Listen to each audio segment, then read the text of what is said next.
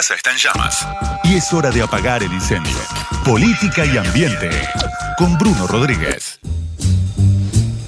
Ha llegado el momento de hablar justamente con Bruno Rodríguez. ¿Qué haces, Brunito? ¿Cómo estamos, viejo?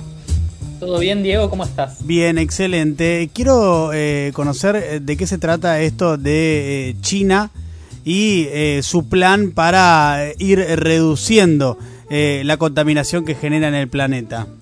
Una locura. Primero contextualicemos un poco para que la gente sepa, digamos, de qué estamos hablando. Qué se este acuerdo, ¿no? Claro.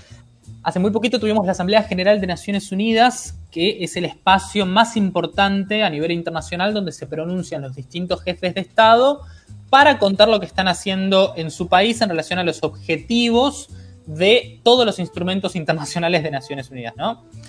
Particularmente uno que está muy en boga es el tema de cambio climático y los acuerdos que se articularon en años previos para mitigar y adaptarse eh, mundialmente a este fenómeno que viene a remeter con todo. En ese sentido, países que tienen una tremenda responsabilidad en torno a la generación de gases de efecto invernadero, o sea, estos gases contaminantes que producen el efecto del calentamiento global, se pronunciaron categóricamente redoblando apuestas y proponiendo objetivos muy ambiciosos que la verdad constituyen un hecho histórico inédito en la historia de la lucha contra el cambio climático. Hablemos de China en ese sentido. La República Popular China propuso un sendero de carbono neutralidad, es decir, cero emisiones de gases de efecto invernadero, con vistas al año 2060. China, recordemos, es uno de los países cuya responsabilidad en la generación del cambio climático es mayúscula y que se haya propuesto este tipo de objetivos, de alguna manera también condiciona muchísimo a sus propias industrias a apostar un modelo de desarrollo sostenible que ya no es tan utópico en palabras de este tipo de jefes de Estado como, como Jinping. Claro. Pero no solamente hablemos de China, es muy importante el compromiso que hizo porque es un país, digamos, que se caracteriza por el nivel de contaminación que tienen sus industrias. De hecho, está muy instalada la imagen de las grandes urbes chinas completamente impregnadas de smog y completamente invivibles incluso para que la ciudadanía pueda respirar en esos territorios, ¿no? Pero también países como, por ejemplo, integrantes de la Unión Europea, representantes de grandes países como Francia, en este caso Emmanuel Macron, se comprometieron a un sendero de carbono neutralidad en el mismo sentido, pero con vistas al año 2050.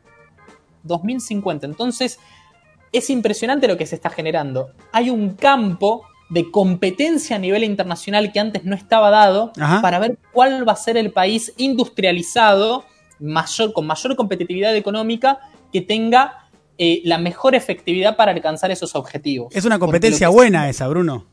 Es muy buena y hay que estar muy atentos porque se está reconfigurando el mapa geopolítico. Anteriormente, cuando discutíamos sobre el nivel de, industrialización y poder que tenía un país, muchas veces lo que, en lo que nos fijábamos era en la cantidad de explotación de hidrocarburos y el autoabastecimiento que tenían en ese tipo de industrias que ya sabemos son meramente contaminantes. Ahora, la competencia se rige por ver quién va a ser más limpio. ¿Pero esto por qué se dio? Esto se dio por la presión social que en esos mismos países está generando no solamente para que las poblaciones puedan vivir en un mundo habitable, sino también porque las mismas economías, desde el enfoque empresarial, están viendo que se viene una muy fea en términos ambientales y ya no les es rentable seguir apostando a un modelo que se basa en los combustibles fósiles.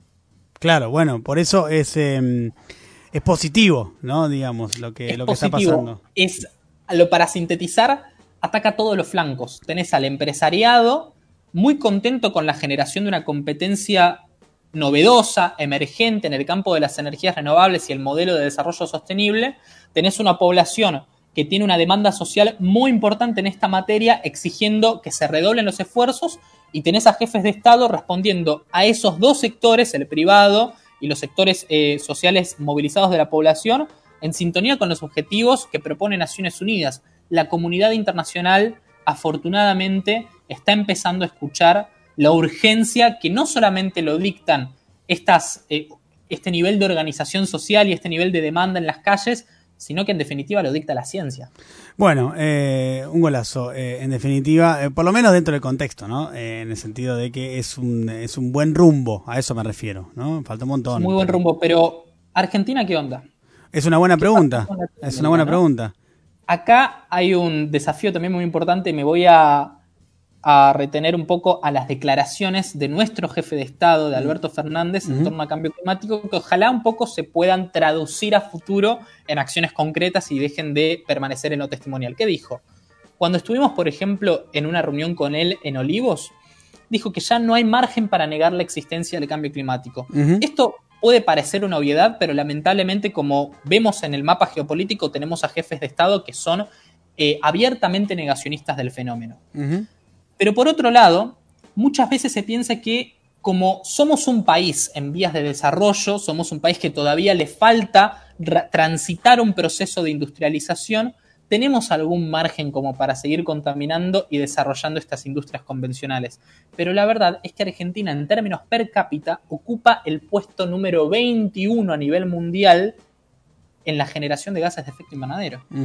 Entonces, tenemos un desafío muy fuerte de mezclar el objetivo de salir de la crisis económica y social con el objetivo de que nuestros ecosistemas puedan perdurar en el tiempo y no mueran a partir de un dilema de falso desarrollo, que en definitiva lo que va a traer es la pulverización de las buenas condiciones ambientales que todavía tiene nuestro país. Recordemos que somos un país con bienes naturales extensísimos y muy ricos en todo sentido, incluso también en materia económica.